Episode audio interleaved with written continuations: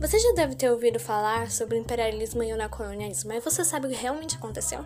Nós vamos falar um pouco desses temas aqui no nosso podcast, então fica ligado.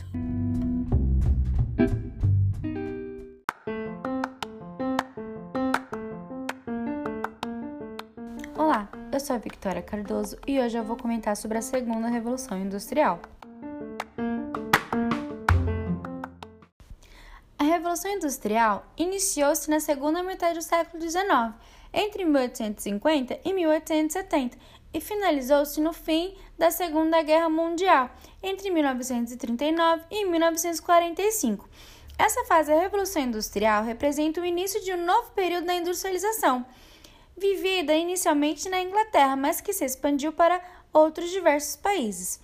As fases da Revolução Industrial simbolizam um novo patamar alcançados no desenvolvimento da civilização humana, no que diz respeito aos avanços tecnológicos, ao surgimento de novas indústrias, bem como a capacidade produtiva de cada uma delas. O ferro, o carvão e a energia a vapor, característica lá da primeira fase da Revolução Industrial, agora dão o seu lugar aos representantes da segunda fase, que são o aço, a eletricidade e o petróleo. A tecnologia introduzida neste período possibilitaram a produção em massa, a automatização do trabalho e o surgimento de diversas outras indústrias, em especial a indústrias elétricas e químicas. Surgiram durante a Segunda Revolução Industrial os diversos inventos que modificaram toda a organização social e criaram novas relações, sejam essas sociais de trabalho e até mesmo entre o ser humano e o meio de produção. Os novos meios de produção desencadearam neste período a introdução de novos de modos de organização da produção industrial, que se preocupavam com a produção a menor custo e menor tempo, ou seja, a racionalização do trabalho. Essas revoluções estavam pautadas no pensamento liberal e foram influenciadas também pelo iluminismo, sendo responsável pelo desenvolvimento das relações capitalistas de produção e também pela dominação social neste período. Capitalismo financeiro surge durante a Segunda Revolução Industrial, devido à instalação de grandes empresas que passaram a monopolizar os setores industriais e de mercado. Alguns países tiveram grande destaque na industrialização. Entre eles foram a Alemanha e a França. Em menor escala, tivemos a Holanda, a Bélgica e a Itália que também participaram dessa revolução.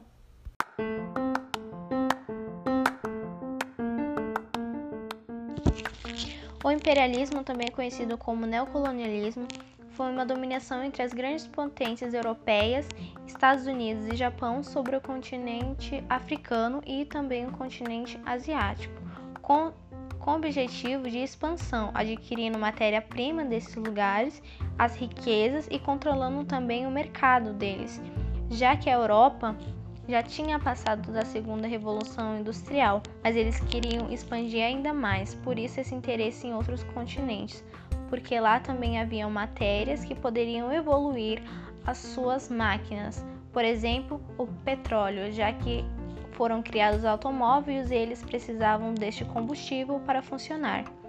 No imperialismo houve vários tipos de dominação. Entre eles está a dominação de economia e a dominação de área influência, bem famosas nessa época, como a Inglaterra fez com a China, influenciando ela em seus costumes e cultura até um certo ponto.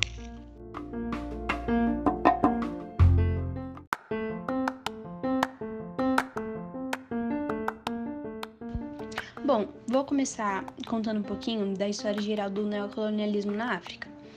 O neocolonialismo ele resultou na ocupação da África e essas potências que ocuparam a África estavam interessadas na exploração dos recursos naturais.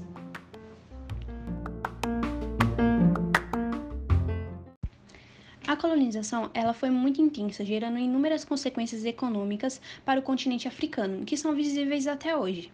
Na Europa, durante a Segunda Revolução Industrial, é, foi comum o uso exagerado de novas fontes de energia, como energia elétrica e o uso de petróleo, resultando em uma fase capitalista, tendo é, em vista a obtenção de matérias-primas para, para suprir o avanço industrial.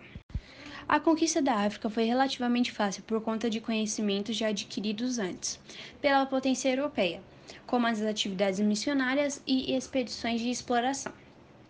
Segundo o professor Walter Roberto Silvério, o impulso colonialista no continente africano acabou ganhando força a partir de três ações.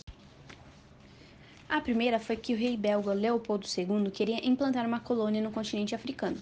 Ele acabou manifestando suas intenções na Conferência Geográfica de Bruxelas, que lançou algumas bases para a exploração do Congo. A segunda foi realizada por Portugal, ao ampliar seu domínio sobre Moçambique. E a terceira, mas não menos importante, foi por causa das ações francesas no continente. Os países europeus, eles começaram a possuir exércitos profissionais de tecnologia militar superior, por conta dos movimentos de resistência em diferentes partes da África. Conferência de Berlim. Ela foi uma série de conflitos por questões territoriais, sobretudo a questão que envolvia o Congo ocupado pelos belgas, como a gente citou anteriormente.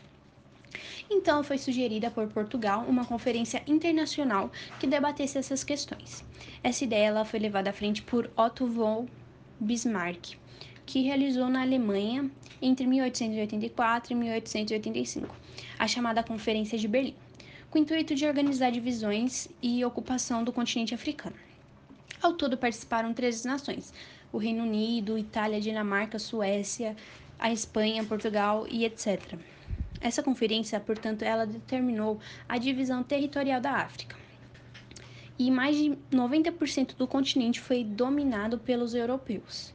Um dos resultados dessa ocupação do continente africano foi o crescimento de rivalidade e divergência entre as potências europeias, que foi um dos motivos a levar à Primeira Guerra Mundial alguns anos depois.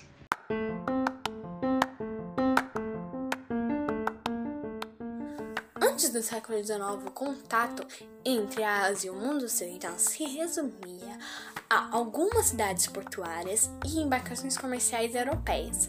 Mas depois da Segunda Revolução Industrial e com a necessidade das grandes potências ocidentais de novos mercados consumidores e de locais para tirarem sua matéria-prima, levou a muitas nações a irem para a Ásia praticar o processo de colonização da região.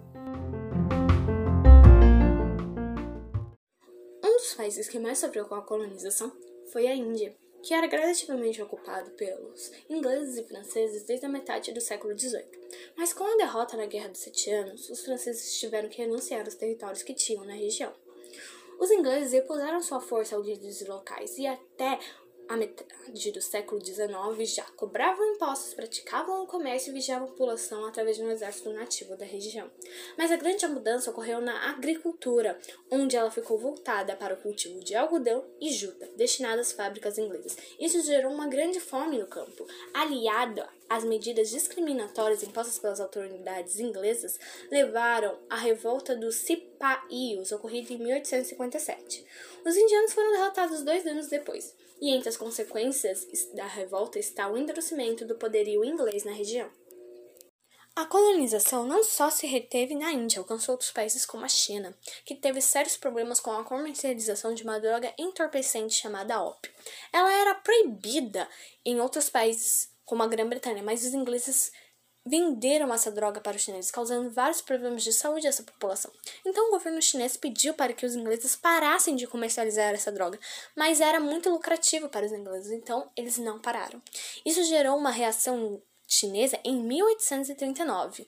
Eles queimaram ao menos 20 mil caixas de ópio no porto de Canton e em seguida fecharam esse porto para os ingleses. Os ingleses tomaram essa atitude como uma agressão e declaram guerra ao país. A guerra entre os chineses e os ingleses por causa do ópio ficou conhecida como a Guerra do Ópio e foi devastadora para os chineses, por causa que em 1842 eles foram obrigados a assinar o Tratado de Nanquim, que era um tratado desigual, onde o Reino Unido tinha muito mais vantagens comerciais do que a China. A China agora teria que abrir cinco portos chineses para os ingleses, teria a transferência de Hong Kong para a Grã-Bretanha, além da liberação do ópio para comercialização novamente. A França e os Estados Unidos, aproveitando da fragilidade na China no momento, também assinaram tratados comerciais com o país. Mas o grande golpe para a China ocorreu em 1851, com a revolta de Taiping, que foi motivada por questões religiosas, pela insatisfação popular com o governo imperial e com a invasão estrangeira.